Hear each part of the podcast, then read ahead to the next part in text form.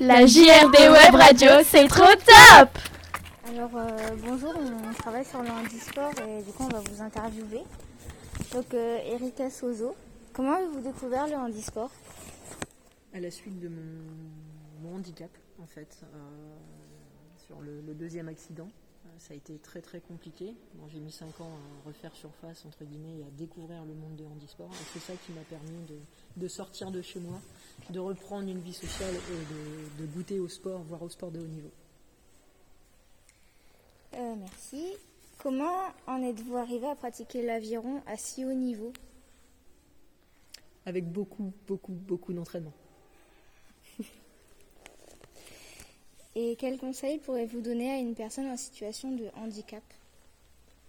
D'accepter son handicap et de se dire que euh, voilà une fois le handicap enfin l'accident passé ou la maladie c'est une autre vie qui, qui s'offre à vous et qu'il faut savoir en profiter parce qu'il y a des belles choses. Et il ne faut pas hésiter à sortir de chez soi aller au contact des autres et à découvrir plein de sports en fait c'est comme quand on est enfant on a envie de toucher à tout et, et de savoir ce qui va ce qui va nous correspondre et même pour le quelqu'un en situation de handicap c'est voilà oser sortir de chez lui aller taper euh, euh, dans les clubs de sport, que ce soit des valides, des clubs valides ou des clubs handisport, et de se faire plaisir, de découvrir et de se faire plaisir. D'accord, merci. Maintenant, c'est pour Benjamin Guéhin.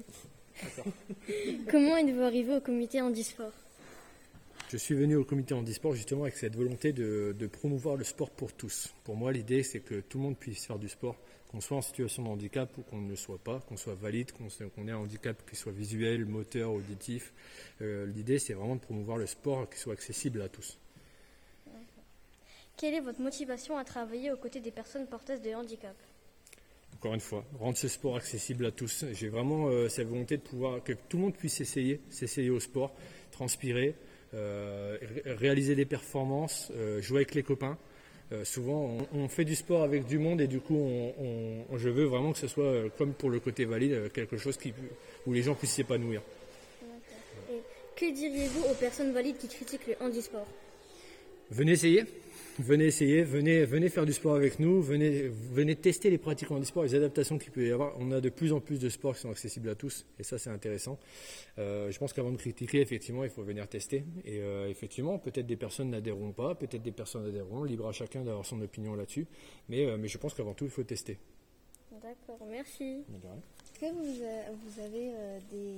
Vous pouvez nous citer des noms de Picards euh, qui vont euh, jouer au JO euh, 2020, euh, 2021 à Tokyo Alors, avant de vous citer les Picards, je vais vous citer les Samariens, forcément.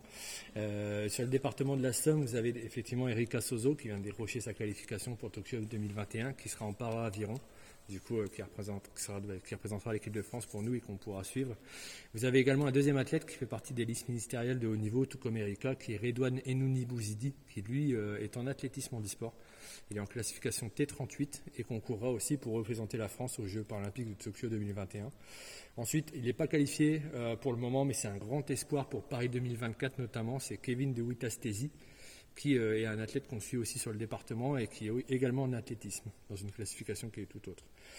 Et du coup, euh, si on est, alors je ne suis pas spécialiste de la Picardie, mais on peut évoquer quelques noms. Vous avez Samir van der Becken, qui euh, justement représente Saint-Quentin et qui, pratique la boccia, une pratique qui est, purement handisport, donc qui, qui se ressemble beaucoup à la pétanque, mais ça se pratique en salle et c'est très très très stratégique.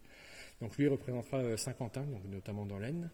Vous avez Fabrice Morgado qui euh, participera logiquement, euh, pas encore officiellement, mais logiquement aux Jeux paralympiques de Tokyo 2021, qui lui est en C6 foot, l'activité que vous avez découvert ce matin. Donc voilà, qui représentera également l'équipe de France. Et comme Hakim, j'ai plus le nom, mais euh, Hakim, qui est euh, également du club de Précis-sur-Oise, qui représentera l'équipe de France en C6 foot également. D'accord, merci. La JRD Web Radio, la radio qui est faite 100% dans la bonne humeur